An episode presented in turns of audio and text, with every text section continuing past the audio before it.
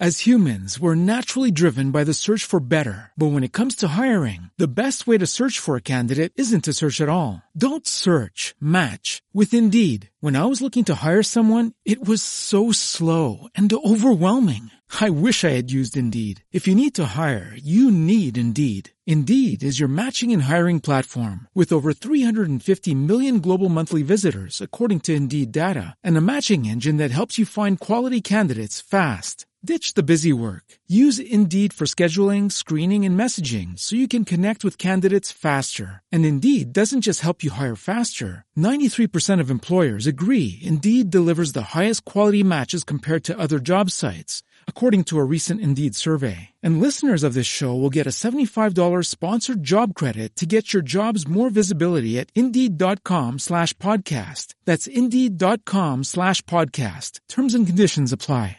Hello, it is Ryan, and we could all use an extra bright spot in our day, couldn't we? Just to make up for things like sitting in traffic, doing the dishes, counting your steps, you know, all the mundane stuff. That is why I'm such a big fan of Chumba Casino. Chumba Casino has all your favorite social casino style games that you can play for free anytime, anywhere with daily bonuses. That should brighten your day a little. Actually, a lot. So sign up now at chumbacasino.com. That's chumbacasino.com. No purchase necessary. VGW Group. Void were prohibited by law. See terms and conditions. 18 plus. O Alexandre de Moraes vai ser o presidente do Tribunal Superior Eleitoral, do TSE, durante as eleições de 2022. Então Jair Bolsonaro já está se antecipando aí é, para poder alegar numa eventual derrota, e ele anda derretendo nas pesquisas, embora o cenário possa mudar, que é, só perdeu porque a eleição foi roubada, porque era urna eletrônica sem o voto impresso, que ele queria aprovar e não conseguiu. E mesmo não conseguindo, isso dá uma certa vantagem para ele em termos de propaganda, porque ele pode alegar isso, né? E ele gosta de ter uma desculpa para eventual derrota. Então, ele, a outra desculpa é que o Alexandre de Moraes é, vai ser a autoridade máxima da justiça eleitoral na eleição de 2022. E, ah, é o Moraes que persegue, de acordo com a narrativa bolsonarista, a claque bolsonarista, eles não chamam de claque, né? Os defensores do bolsonarismo, aquela coisa toda. E há nuances aí a respeito do inquérito das fake news. Agora, há delinquência em postagens, em declarações, em atitudes que não estão englobadas pela liberdade de expressão e crítica. As pessoas precisam entender as leis no Brasil. Existe liberdade de expressão e crítica, mas existem crimes que são os crimes de ameaça, de incitação ao crime, de financiamento, preparação de é, qualquer ato golpista. É, existe o crime contra a honra, tudo isso. Então, por mais vícios que haja no inquérito das fake news, por mais discutíveis que sejam as prisões preventivas, nada disso quer dizer que as pessoas que incorrem nesses crimes previstos em lei, elas não tenham de ser responsabilizadas. Elas precisam ser responsabilizadas e punidas quando os atos ou declarações delas é, são enquadráveis naquilo que está previsto na legislação como crime. E eles tentam, os bolsonaristas, passar uma ideia de que a liberdade de expressão é absoluta. Você pode é, ofender mentirosamente as pessoas, você pode ameaçar o próprio sistema democrático, é, você pode dizer que você vai perseguir é, ministros, etc. Tudo isso estaria englobado na liberdade de expressão de crítica. Não é verdade. Então é possível perfeitamente, como faço quase todos os dias aqui há 18 anos, no trabalho como colunista, no rádio e tudo, criticar votos, decisões e o próprio comportamento dos ministros do Supremo Tribunal Federal. Muitas vezes já critiquei o próprio Marco Aurélio Mello. Obviamente, quando ele fala é, coisas é, que eu considero corretas, eu aponto que elas são corretas. É, e, obviamente, Dias Toffoli, por exemplo, que foi poupado pela família Bolsonaro, como esse programa já cansou de lembrar. Ele protegeu Flávio Bolsonaro quando era presidente do STF, durante o recesso judiciário, quando as decisões ficam na mesa do presidente e ele pode dar uma canetada em decisão monocrática, ele foi lá e suspendeu todas as investigações do Brasil baseadas em dados do COAF a partir de um pedido da defesa do Flávio Bolsonaro.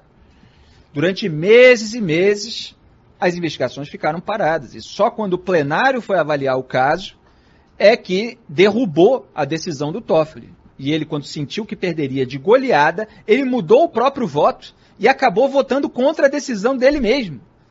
um caso assim emblemático da atitude do Toffoli pela conveniência, muito parecido, aliás, com a atitude de Jair Bolsonaro, que só agora, dois anos depois da criação do inquérito das fake news, vai lá questionar a interpretação do regimento interno do STF. Quem acompanha meu trabalho há mais tempo, lembra de quantas vezes eu falei da interpretação elástica que Dias Toffoli estava fazendo do artigo 43 do regimento. Aquele que diz que é possível abrir um inquérito de ofício, abrir por parte do próprio presidente do STF essa atitude, se houver infração à lei penal, se houver um crime na prática, na sede ou dependência do tribunal. E aí você tem várias situações que é, não são englobadas pelo território físico do tribunal. Aí você tem uma série de especialistas, procuradores, etc., que ironizam o Toffoli por ter colocado o país inteiro dentro da sede do tribunal. É claro que há uma argumentação a respeito de é, questões virtuais. Ah, mas se a pessoa que é a vítima, ela lê pela internet, vale onde ela é, leu a ameaça, onde chegou para ela, e aí a gente toma como base que o ministro é, recebe lá no, na rede de computadores do próprio Supremo, então é a sede, etc. E ainda que se aceitasse isso, isso é apenas uma parte daquilo que está lá previsto como objeto desse inquérito. A apuração da Receita Federal sobre as esposas do Toffoli e do Gilmar não tem nada a ver com isso, mas o inquérito foi usado para blindá-los, para suspender a apuração de Receita. Foi usado para censurar uma revista que trouxe uma informação verdadeira não trouxe ameaça, não trouxe incitação ao crime, nada. Trouxe um documento anexado a um processo que mostrava o codinome do Toffoli na Odebrecht. Era o amigo do amigo do meu pai, o amigo do Lula, que é amigo do Emílio Odebrecht. Ambos agora aliviados aí nessa decisão da Justiça Federal de Brasília. Já vou chegar lá no caso do sítio de Atibaia. Então, esse inquérito ele foi usado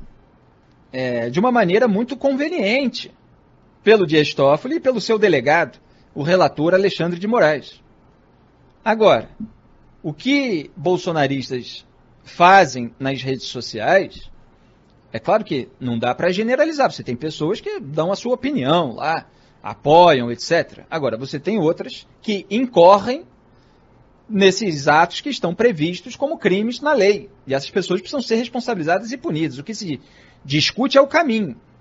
E o fato de um inquérito ter vícios não quer dizer, repito, que elas não devam ser responsabilizadas. Então, é, Jair Bolsonaro agora ataca Alexandre de Moraes e pretende atacar Luiz Roberto Barroso mais do que já atacou. É, e quando eu digo ataque é porque é, ele, ele não se atém aos fatos específicos e lá atrás ele passou pano para esse inquérito que agora o indigna, o revolta.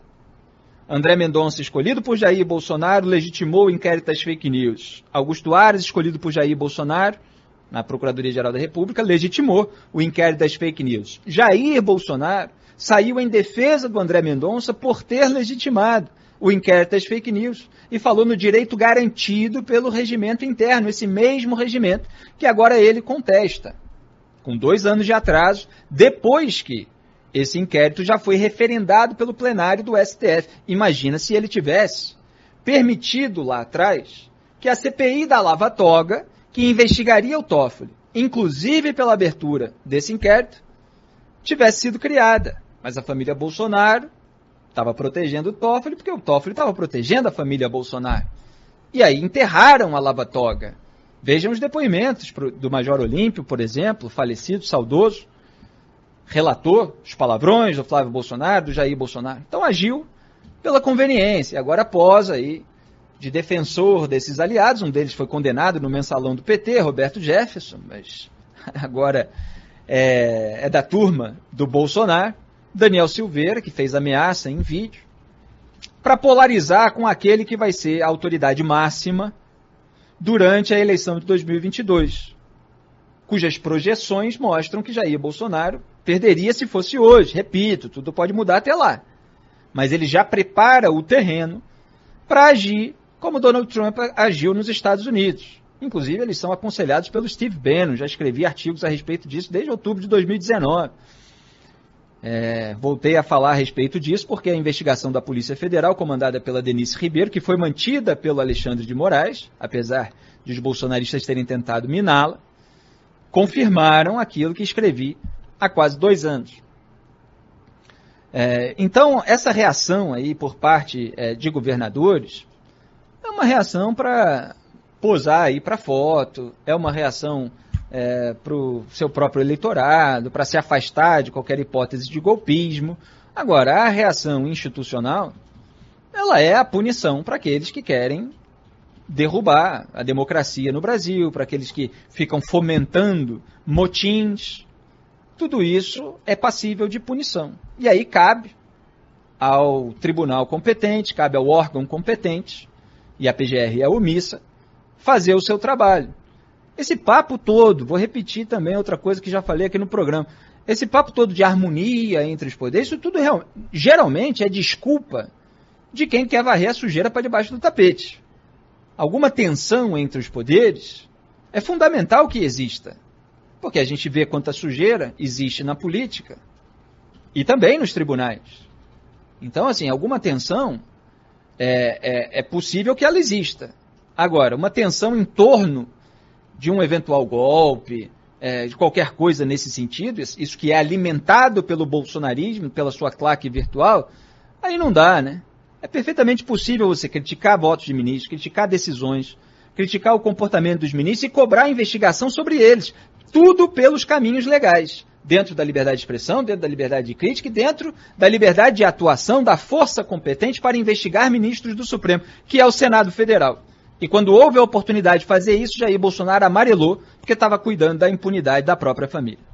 Lucky Land Casino asking people what's the weirdest place you've gotten lucky? Lucky? In line at the deli, I guess? Aha, in my dentist's office. More than once, actually. Do I have to say? Yes, you do. In the car before my kids' PTA meeting. Really? Yes. Excuse me, what's the weirdest place you've gotten lucky? I never win and tell. Well, there you have it. You can get lucky anywhere playing at LuckyLandSlots.com. Play for free right now. Are you feeling lucky? No purchase necessary. Void where prohibited by law. 18 plus. Terms and conditions apply. See website for details.